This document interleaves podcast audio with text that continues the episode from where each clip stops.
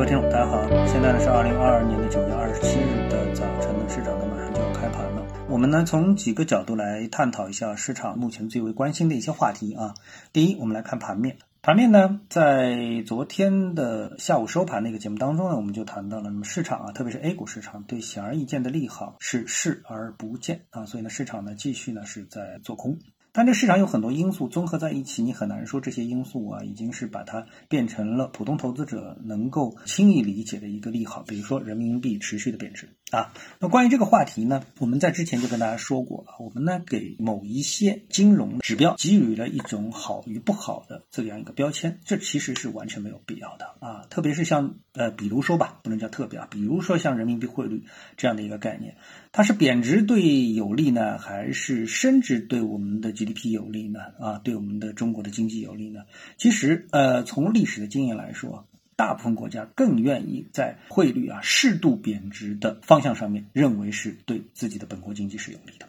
啊。所以呢，像日本在过去长时间的都喜欢把自己的汇率啊操纵为一个弱势货币。啊，瑞士央行呢也是这样，希望呢瑞士法郎呢把它变成一个相对比较弱势的货币，这样的话呢有利于出口。所以呢，人民币汇率的贬值，特别是啊相对于日元啊、欧元啊、英镑啊这样一个贬值的幅度来说的话，实际上我们人民币汇率的这个贬值的速度幅度啊都是要比我刚才所说到的几个主流的货币要慢啊。所以呢，这其实是已经相当的克制了啊。所以呢，适度的贬值啊，对这个中国的经济来说啊，肯定。是属于利好啊，从传统的经济学意义来理解的话呢，就是属于是利好啊。但是呢，由于我们长期的对这个事情的一个可以说是误导性的引导吧，那么使得大家都认为人民币一旦出现贬值，就是一个非常非常大的一个利空啊。那么相信也有部分投资者会。就这么一个利空呢，对 A 股市场呢采取一定的交易的手段去做空我们的 A 股市场，我觉得这样的一个理解是不对的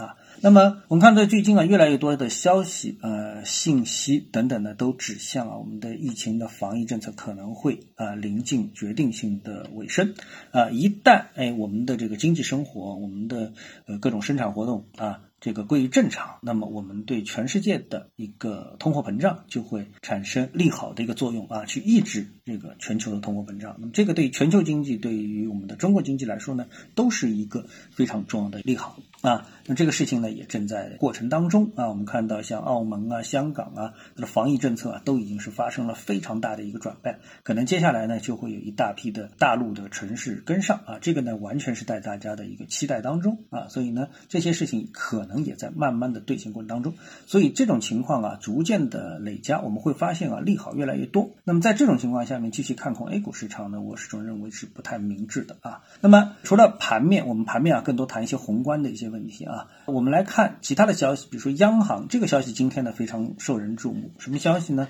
就是央行啊，它这个调整外汇的准备金率。那么这个外汇的风险准备金率啊，大部分的普通投资人肯定是不太理解啊，即使是比较专业的投资人也不太理解。那我们只能说，在目前人民币汇率贬值的节骨眼上，为什么出台这样一个政策呢？那显然它的指向就是要稳定人民币汇率。啊，那肯定不是去促使人民币汇率进一步的贬值，对不对？是让它贬得慢一点啊，是这样的一个政策。但是呢，这样的一个政策，无论它是什么政策，我们说，呃，是不是能够改变人民币汇率的一个主要的方向呢？我认为这个可能性呢不大，因为汇率的它的主要的指标啊，或者是决定汇率的这个高低的一个原因哈，核心的逻辑呢就是利率。所以呢，利率呢，它就是汇率的价格，利率越高，汇率就应该高啊；利率越便便宜，那么它的汇率就应该越低啊。所以这个这个呃，日元为什么呃会对美元贬值这么多呢？因为美元它能够升值，而日元它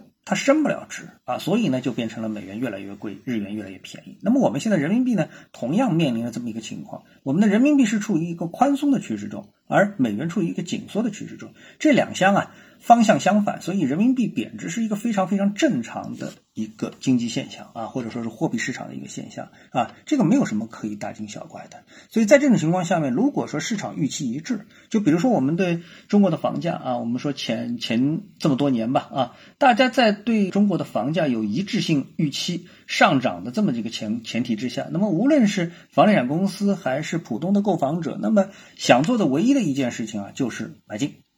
啊。所以国家出台再多的政策，限购也好啊，这个政策那个政策啊等等。最终都不能阻止我们的房价的上涨。什么时候能够阻止呢？哎，我们发现这个大家实在是买不动了啊，经济也下行了，实在没钱继续买房子，这时候房价才会出现下跌。所以大家不会因为设置了一些。这个程序上的障碍而阻止或改变大家对一个大势的一个判断。那么现在呢，大家对人民币汇率的贬值的这个趋势性的判断呢，估计呢这个一致性是不太会改变的。所以呢，采取这样的一个措施呢，必要性并不大。而且呢，从高层的智慧了上来说的话呢，我觉得肯定是有别于散户啊，因为有利于外贸出口的人民币的一个贬值，并没有必要绝对的去遏制它。这个是我的一个基本的观点啊，在汇率方面。好，那今天的市场呢，还出现了一个比较呃让大家注目的事情。当然，这个事情啊，只是少部分人注目啊。在昨天的收盘的行情当中，出现了这么的一个事情，就是 B 股啊出现了一个暴跌啊，B 股出现了暴跌。那我观察了一下 B 股市场的行情，它这个暴跌啊，确实是很厉害啊，跌幅接近于百分之八，相当于大盘跌停啊。但是呢，你就看它的日线图的时候，你就会发现啊，B 股市场的这个暴跌啊，仅仅是两天的事情，而相比较而言的话呢。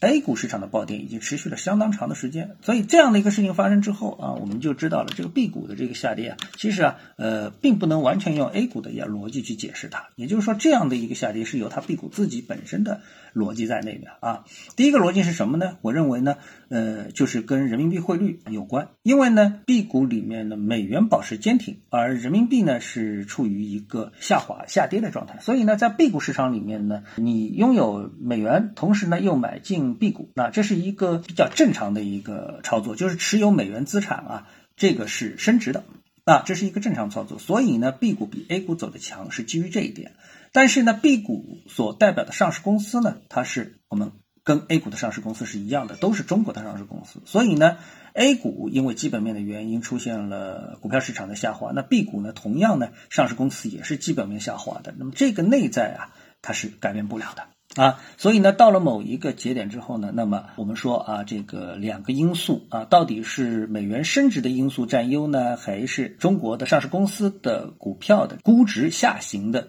因素占优呢？那么两者到了某一个节点上面呢，那么一定会出现一个可能是突破性的变化。那么这个时间点呢，就发生在了实际上是。前一个交易日啊，不是昨天那个交易日，是前一个交易日，使得市场呢在 B 股市场出现逆转。只不过呢，在昨天的交易当中呢，市场呢出现了恐慌啊，出现了大盘接近跌停的这么的一个恐慌，所以呢出现了这样一个现象啊。但是呢，基于总体上呢，B 股市场已经是边缘化了啊，大大的边缘化了，所以呢，它的这个市场的涨和跌啊，又是和呃美元汇率有关的，所以呢，基本上啊和过去。那个 B 股市场下跌对 A 股的指引已经是不可同日而语了，基本上可以忽略不计。今天呢，跟大家聊到这里啊，那么各位呢有什么想法或者是感受啊，欢迎在评论区呢一起交流，也希望各位啊多多点赞、转发、订阅我的频道专辑啊，我们下期的节目时间再见。